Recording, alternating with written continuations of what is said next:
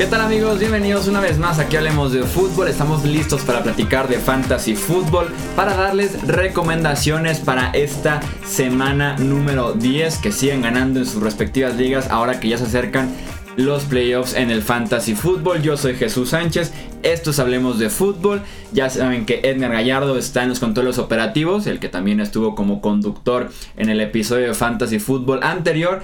Y nos acompaña Mauricio Gutiérrez, fundador de cbfantasy.com y analista aprobado por Fantasy Pros para hacer este análisis y estas recomendaciones para el fin de semana. Mauricio, bienvenido, ¿cómo estás? Muchas gracias, Chuy. Muy bien. Muchas gracias. Contento de estar otra vez con, ustedes y pues darle las gracias por la invitación a este espacio de Hablemos de Fútbol, que me da muchísimo gusto. Creo que no lo había externado, pero me da muchísimo gusto que amplíen el horizonte también para darle espacio al fantasy. Sí, claro que es una parte vital en el universo de la NFL y cómo se está moviendo eh, actualmente. Y claro, es un agradecimiento enorme que estés aquí con nosotros para darnos información muy valiosa cada semana. En esta ocasión, en este episodio específicamente platicar de lo que va a ser la semana número 10, de que nos digas a quién iniciar, con quién sentirnos con confianza y con quién tener ciertas precauciones, tal vez buscar otras opciones que podrían ser mejores en cada una de las posiciones que tenemos en nuestro equipo. E iniciamos de una vez por la posición de coreback. Vamos con los corebacks, Chuy. En la semana alguien me comentaba por Twitter, me decía, ¿qué hace la mayoría de analistas poniendo a Ryan Fitzpatrick como un coreback top 12? Y yo, pues mal hecho el que no lo esté poniendo. Y Ryan Fitzpatrick me encanta en esta semana. Y luego me decía, no, es que Tampa Bay suele cambiar mucho de quarterbacks. Pues sí, pero mientras el Fitzpatrick sea el titular, hay que colocarlo de titular en cualquier liga de fantasy. Ha terminado con 20 puntos fantasy en casi todos sus juegos, excepto en aquel infame juego contra Chicago, que fue el que le costó eventualmente la titularidad. Las intercepciones pudieran preocupar, pero son parte de su juego y lo compensa ampliamente con muchos touchdowns. La defensa de Washington creímos que era de verdad, pero realmente ha decaído en las últimas semanas. Además, el equipo es un hospital por completo y creo que esto pudiera beneficiar a Fitzpatrick. La defensa de Washington en los últimos cinco de seis juegos ha permitido más de 20 puntos fantasy a corebacks y más de 27 puntos fantasy en los últimos dos de cuatro. Así que creo que esta racha de por lo menos 20 puntos fantasy de Fitzmagic seguirá en esta semana 10. En la segunda posición, también eh, como una buena opción fantasy, Baker Mayfield contra Atlanta. Si bien no pudo explotar un enfrentamiento favorable contra Kansas City, tampoco fue una decepción. Terminó con 29 de 42 intentos. ¿Quién intenta 42 veces pasar el ovoide? Solo Cleveland, 297 yardas, dos touchdowns y una intercepción.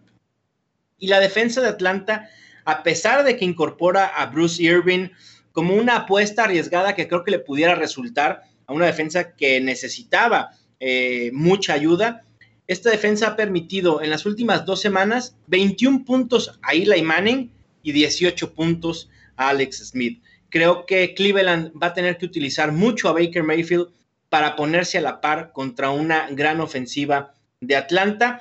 Y las líneas de apuesta están esperando muchos puntos en este juego. El over-under anda entre 51 y 52 puntos. Así que creo que Baker Mayfield puede ser una muy buena opción fantasy en caso de que tengas a eh, Kirk Cousins en semana de descanso. Otro que me gusta es Philip Rivers jugando contra Oakland. No sabemos si la defensa, bueno, si la defensa, si los coaches, si la ofensiva de Oakland se vaya a presentar para este duelo. Ya, ya, ya, ya es recurrente que se ausenten por completo. Y me parece que lo que ha hecho Philip Rivers, no solo en fantasy, sino en tema de NFL, o sea, propiamente de lo que le ha ayudado a su equipo. Sé que Patrick Mahomes en estos momentos sería el candidato ideal para MVP, pero candidatear a Philip Rivers no me parece nada descabellado. Mínimo ponerlo en la terna. Ahí, y quizá estoy exagerando, pero realmente me ha gustado mucho lo que he visto de Philip Rivers. En Fantasy ha tenido juegos eh, muy favorables y los ha aprovechado, pero también ha aprovechado duelos, o más bien ha jugado bien en duelos no favorables. Y la defensa de Oakland, viene de permitirle 29 puntos al superhéroe eh, nuevo en la NFL, Nick Mullens, y en las cuatro últimas semanas han permitido más de 25 puntos fantasy a corebacks en cada juego, incluyendo 25 del propio Philip Rivers que les propinó en semana 5.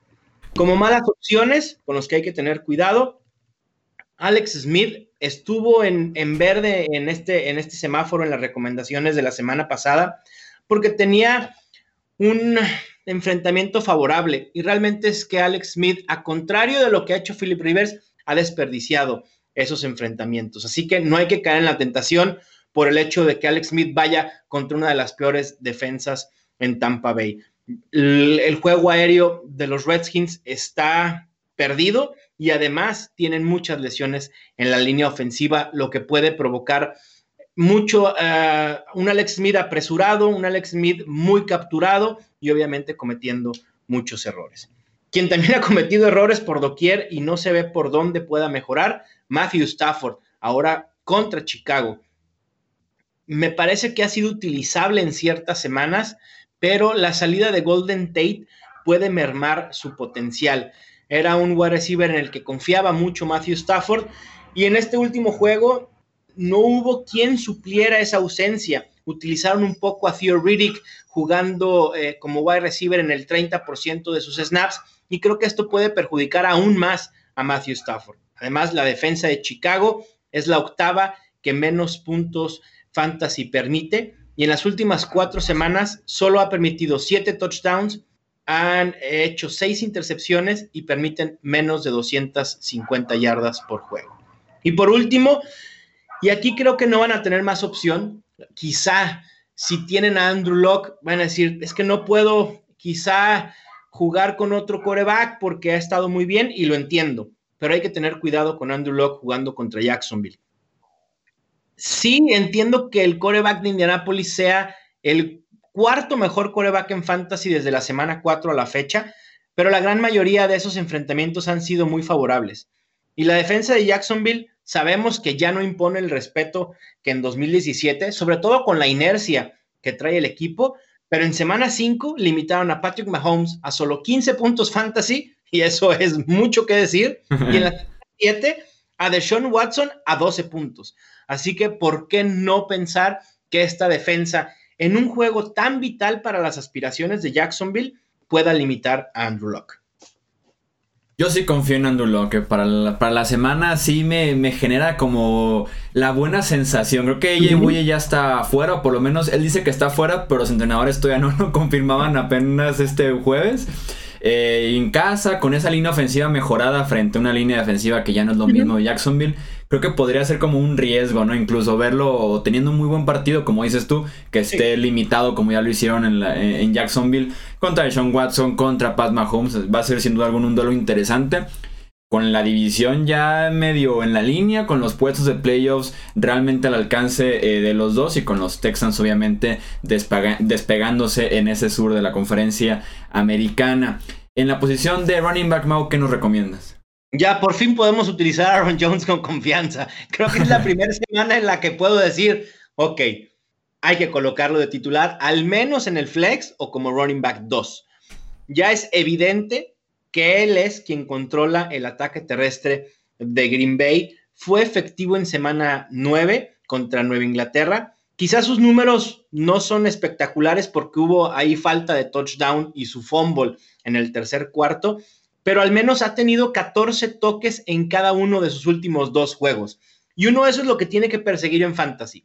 Al corredor que esté teniendo el balón en sus manos. Ahí tenemos a McCaffrey, que se ha convertido en una estrella porque juega mucho. Y creo que Aaron Jones, no lo quiero comparar con Christian McCaffrey, son jugadores totalmente distintos, con una utilización muy distinta, pero fue solo un ejemplo de cómo hay que buscar al corredor que está siendo utilizado. Y Aaron Jones está siendo utilizado por Green Bay. No tanto como me gustaría, porque sigue ahí Jamal Williams, pero bueno, al final de cuentas, ahí está.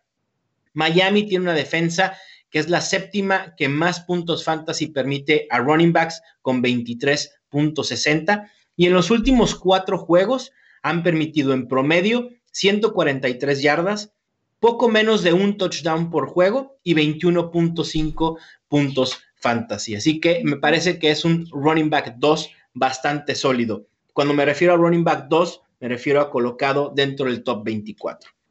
Dion Lewis, también otro que resurgió de la nada, y creo que con lo que vimos eh, la semana pasada en el Monday Night contra Dallas, nos debe quedar claro también aquí quién comanda este ataque terrestre. Derrick Henry ha sido una decepción.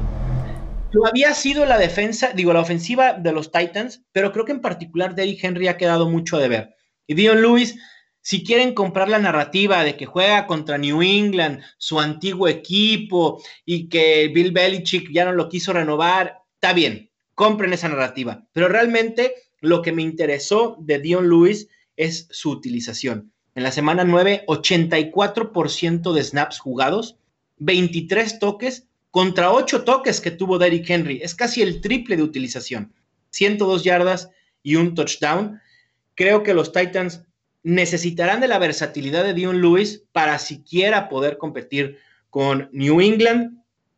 Y por aire, que es una de las cuestiones que más suele ser utilizado Dion Lewis, los Patriots en los últimos cuatro juegos permiten 7 puntos recepciones, 73.4 yardas por aire y punto 33 touchdowns. Así que una semana de 5, 6 recepciones, 50, 60 yardas por aire de Dion Lewis, más lo que pueda generar por tierra, me parece que puede estar en nivel del top 24. Y por último, buena opción, Leonard Fournette. Si lo tienes y lo has esperado durante toda la temporada, si está activo, lo tienes que utilizar. La buena noticia es que todo indica que así será. Fue removido ya del reporte de lesionados Así que todo indica que ya no hay ningún problema con su tendón de la corva. Debe venir fresco. Necesita Jacksonville un playmaker ofensivo. Y creo que Fournette puede hacer eso. Si lo van a activar, si se van a arriesgar a jugar con él, insisto, en un juego tan vital para Jacksonville, eh, le van a dar 20, 25 acarreos. No tengo la menor duda de eso. Así que utilícelo también como una muy buena opción. El otro cara de la moneda, con los que hay que tener cuidado y que probablemente sea mejor dejarlos en la banca. Comienzo con Adrian Peterson jugando en Tampa Bay.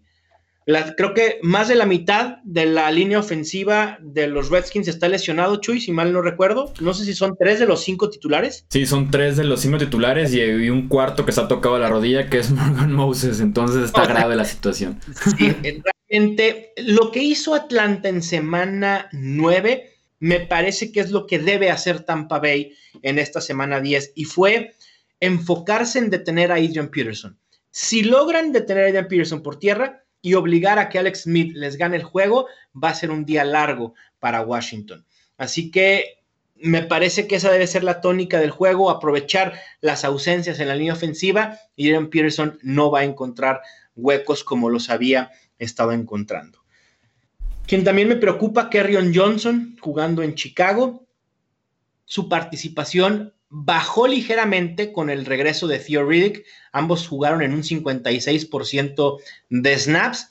Y si bien su promedio de toques fue similar a lo que había estado teniendo con Riddick en el terreno de juego, un promedio de 15, sí se vio un poco más limitado. Además, Kerrion Johnson está tocado, todo indica que sí va a jugar, pero enfrenta a los Bears que son el equipo que menos puntos fantasy permite a running backs. Y además, aunque ustedes no lo crean, vamos para la semana 10 y los Bears no han permitido un solo touchdown por tierra de running backs. Y tampoco han permitido más de 100 yardas en los últimos tres juegos. Así que si no tienen mayor opción que ir con Kerryon Johnson, está bien. Récenle a los dioses del fantasy porque se ve un duelo bastante complicado. Y los que también tienen un panorama muy complicado, Frank Gore o Kenyan Drake. Aquí no supe si poner a uno o a otro, así que puse a los dos corredores de Miami. No sé qué pretende Adam Gaze dándole casi el 80% de los acarreos a Frank Gore y dejando a Kenyan Drake solo en situaciones de pase.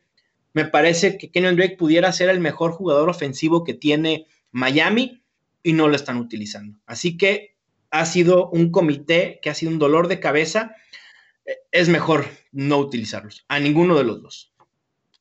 Sí, así es sumamente complicado lo que ha sido Miami todo el año y más en este enfrentamiento que tienen que ir a Green Bay con un quarterback muy limitado como Brock Osweiler jugando con ellos. Sin duda alguna es una apuesta muy, pero muy arriesgada ir con el backfield de los Dolphins en la posición de receptor. Mo, ¿qué nos puedes decir? Comienzo con Tyler Boyd, creo que puede tener una semana de top 8, aprovechando la ausencia de AJ Green, así que esta es una inmejorable oportunidad. Va a venir un aumento de targets ha estado promediando 8.25 por juego. Creo que esto pudiera aumentar en esta semana 10 a unos 12, 13, cuando mucho 15 targets. Me parecerían mucho 15 targets para Tyler Boyd, pero también John Ross está lesionado eh, y no hay otras opciones a quien pasarle eh, el ovoide por parte de Andy Dalton, así que espero una gran semana de Tyler Boyd. Después de tres semanas en las que decepcionó, la semana 8, que fue la última en la que tuvo participación, 138 yardas y un touchdown, y enfrenta una defensa de New Orleans en la que no hay defensa que permita más puntos fantasy a wide receivers. En los últimos tres juegos permiten en promedio por juego 259 yardas, y esto es solo a wide receivers, sin contar lo que permiten a running backs por aire ni a tight ends. 1.66 touchdowns, 35 .66 puntos fantasy por juego. Así que no le sorprenda ver a Tyler Boyd en el rango generando 20 puntos fantasy por lo menos. Quien también me gusta y mucho es Josh Gordon jugando contra los Titans.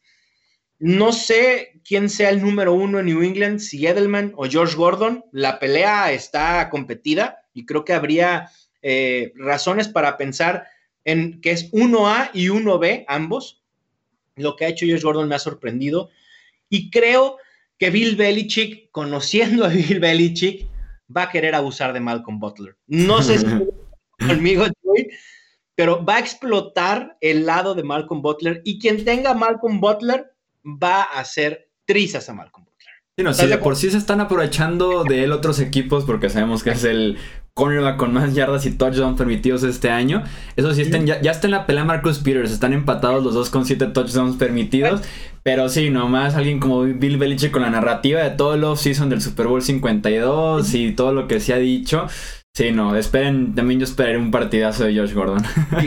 Y Bill Belichick va a decir, ¿querían saber por qué senté a Malcolm Butler en el Super Bowl? Aquí está la razón. Y que hasta no me sorprendería, tomando en cuenta que Tennessee ya la semana pasada se alejó de Malcolm Butler como uno de sus dos principales. Y pensando un poquito en lo que puede ser el duelo y cómo Tennessee mueve sus fichas muy al estilo de Nueva Inglaterra, no me sorprendería ver a Logan Ryan sobre Josh Gordon, a Dory Jackson sobre Edelman y a Chris Hogan dejarlo con Malcolm Butler. No me sorprendería que fuera esa la estrategia, pero aún así la secundaria de Tennessee la mayoría está permitiendo muchas yardas y touchdowns también. Sí, totalmente. Josh Gordon viene de eh, conseguir al menos 100 yardas en dos de sus últimos tres juegos. Así que coincidimos en que puede ser un festín para Gordon, para Edelman. Y si sucede lo que acabas de decir, bueno, quizás sea la mejor semana de la temporada para Chris Hogan. Momento ahora sí de tomarlo, ya, ya, me vi con Chris Hogan. la semana 11 lo vamos a tener en los waivers, Chuy. siguiendo con los wide receivers, esta opción puede ser un sleeper si estás realmente urgido de una opción de, receptor. Maurice Harris de los Redskins en Tampa Bay, una opción muy profunda. Las opciones aéreas de Redskins están perdidas, no hay quien, y había tenido poca utilización hasta la semana pasada, en la que termina con 12 targets, 10 recepciones y 124 yardas. Si puedo apostar en que hay un receptor que pueda aprovechar el enfrentamiento tan favorable contra Tampa Bay sería Maurice Harris. Así que pudiera venir un segundo buen juego de manera consecutiva para él. Y como malas opciones, bueno, aquí primero, si alguien pensaba usar a Des Bryant, pues lamentamos informarles que todo indica que la temporada de Des Bryant ya terminó. Sin haber iniciado, terminó la temporada de Des Bryant. Parece que en apenas en la segunda práctica con los Saints se desgarró el tendón de Aquiles y se perdería, pues sí, el resto de la temporada con Nuevo Orleans sin haber jugado un solo snap.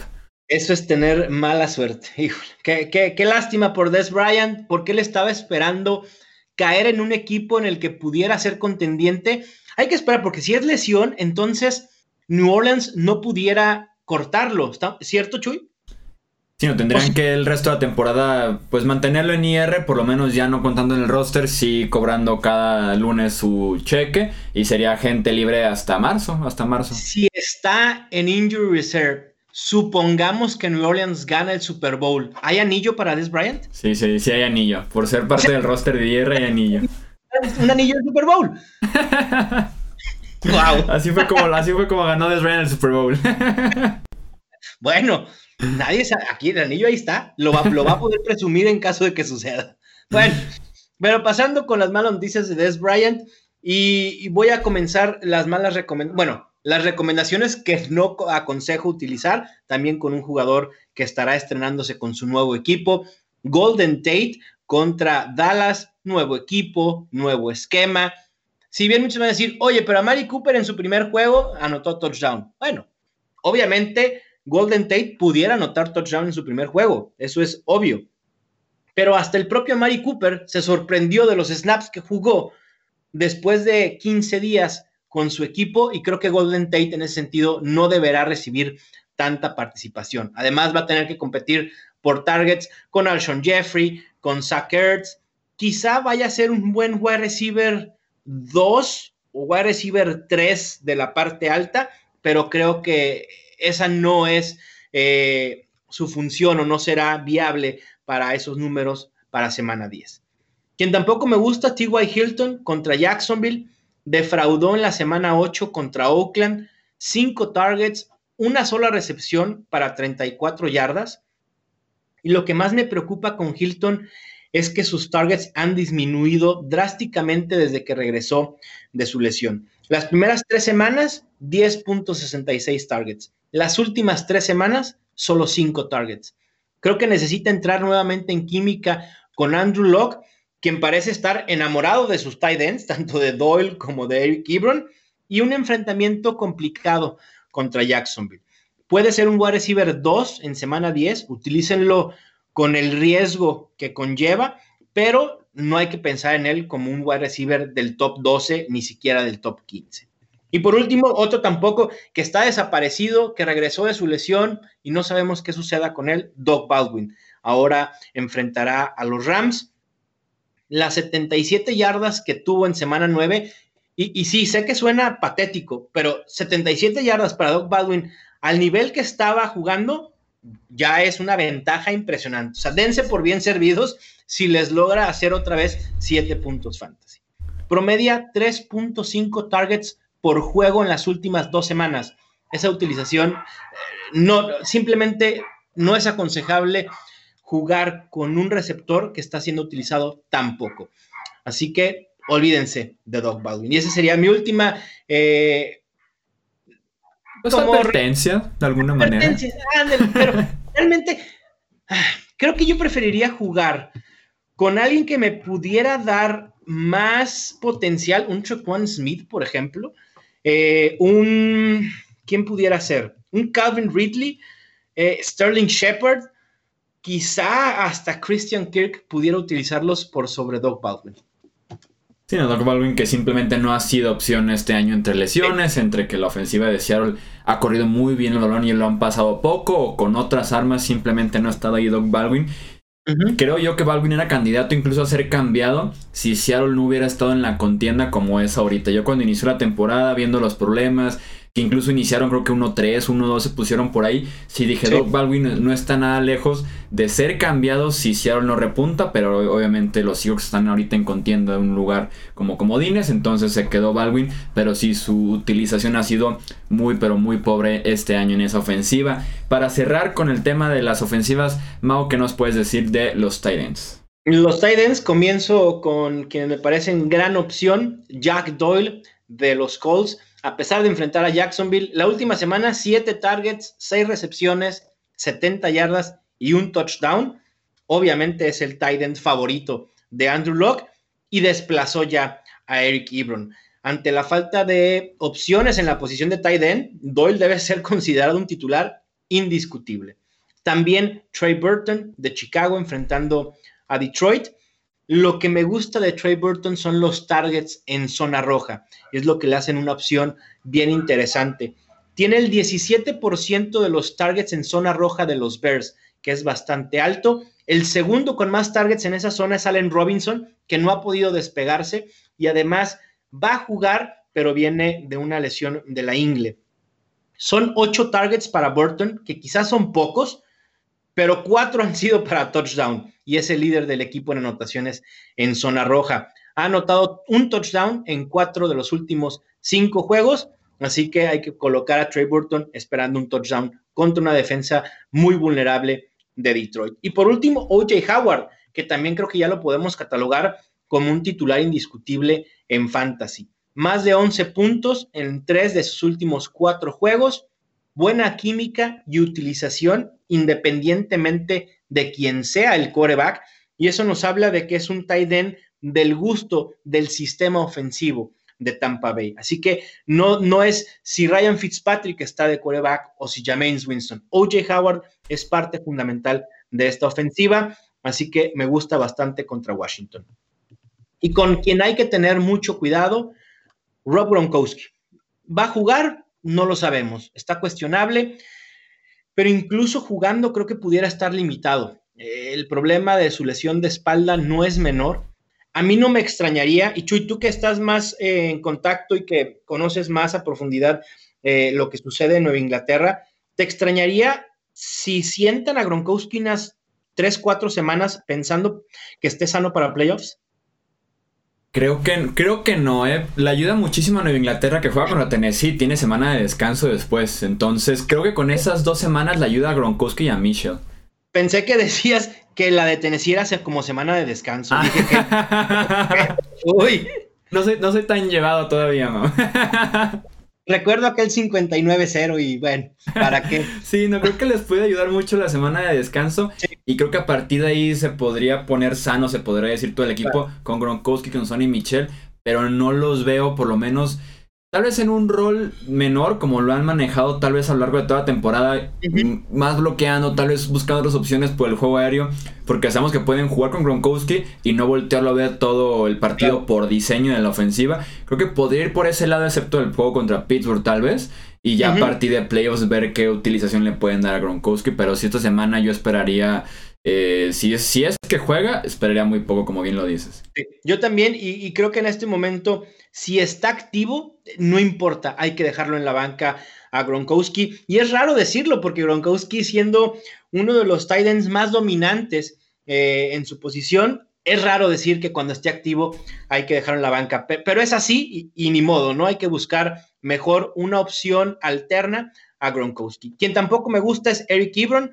El valor de este tight bajó considerablemente con el regreso de Jack Doyle e Ebron se volvió más dependiente de los touchdowns y justo así pasó en semana 8 en la que salvó su semana por una anotación.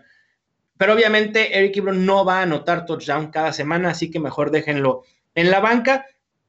Y por último, alguien que lució de, manera medianamente bien eh, para una producción de tight end en semana 9 fue Nick Vanette.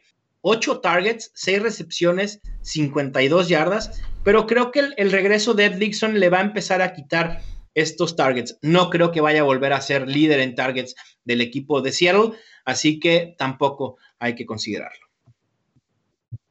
Ahí están entonces las opciones para eh, la ofensiva en Fantasy Football para esta semana número 10. Ya para cerrar, vamos solamente en defensivas, aquellos que tenemos estrategia de streaming, a quienes nos recomiendas que pudieran estar libres actualmente.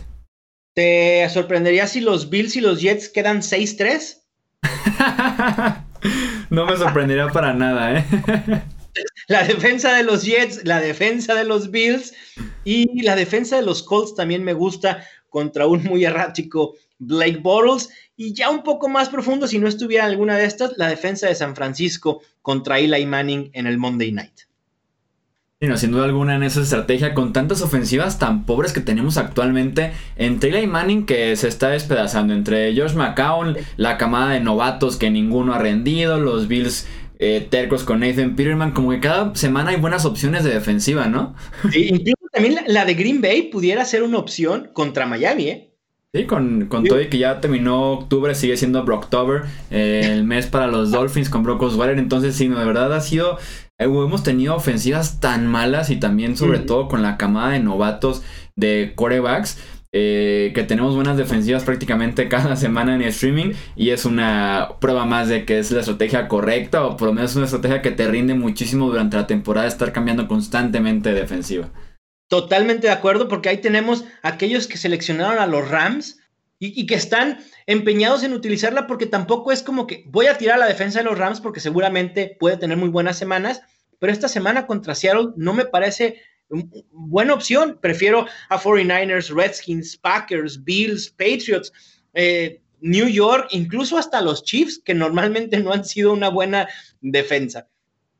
Sí, no, sin duda alguna es un, es un tema para plantearse y volverlo a debatir y volver a convencer a las personas durante el off-season antes de que inicien los drafts de fantasy football de la próxima eh, temporada. Recuerden que si les quedó alguna duda sobre alineaciones de qué podrían hacer si un jugador u otro, Solo tienen que entrar a estadiofantasy.com, checar los rankings que publica Mauricio Gutiérrez, que actualiza constantemente durante el día, que actualiza justo cuando salen reportes de lesionados e inactivos y ahí poder tomar su decisión. Y si no, también se pueden conectar al en vivo que hace Mauricio todos los domingos para que le hagan sus preguntas directamente en donde podemos ver ese en vivo y a partir de qué hora, Mau. Mira, el domingo estoy desde 9 y media de la mañana a 11 y media de la mañana horario del tiempo del centro de México, en mi canal de YouTube, M. Gutiérrez NFL, y de manera simultánea estoy en la primera hora del programa a través de Facebook Live en Estadio Fantasy, en el Facebook de Estadio Fantasy, y de la segunda hora de manera simultánea en Periscope en mi canal M. Gutiérrez NFL.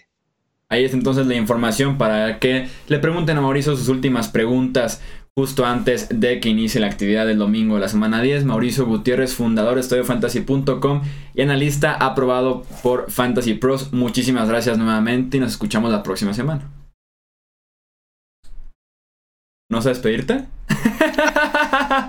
Pensé que ya estabas cortado la transmisión, pero me despido. Muchas gracias por el y mucha suerte en sus enfrentamientos de fantasy fútbol, excepto si juegan contra mí.